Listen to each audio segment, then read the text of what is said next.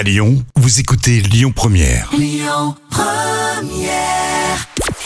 Bonjour Rémi, bonjour Jam. Comme tous les jours, on jette un œil aux audiences. TF1 était en tête hier soir avec la rediffusion du film Eyafia Liage Ocul. Enfin, vous savez le nom du volcan imprononçable avec Danny Boone et Valérie Bonneton, comédie euh, qui a rassemblé près de 3 millions et demi de personnes. Ça représente 16% de part d'audience.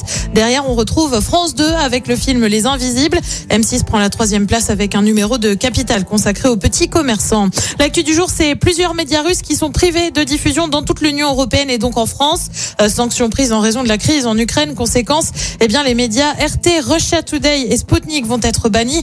Annonce faite par la présidente de la Commission européenne, Ursula von der Leyen, qui a affirmé qu'elle ne pourrait plus répandre leurs mensonges.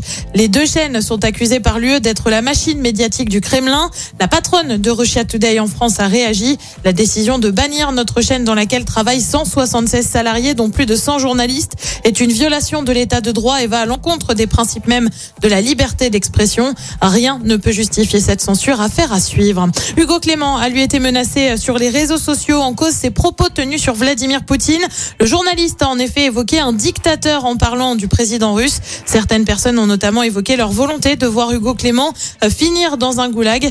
Le journaliste a lui évoqué un niveau de pénétration de la propagande du Kremlin en France assez dingue. Fin de citation. Côté programme, ce soir sur TF1, c'est la série Je te promets. Sur France 2, c'est un film de femmes. Sur France 3, on s'intéresse au rival de Louis XIV, Le Grand Condé avec Stéphane Bern et Secret d'Histoire. Et puis sur M6, c'est une comédie à fond avec José Garcia au casting. C'est à partir de 21h10.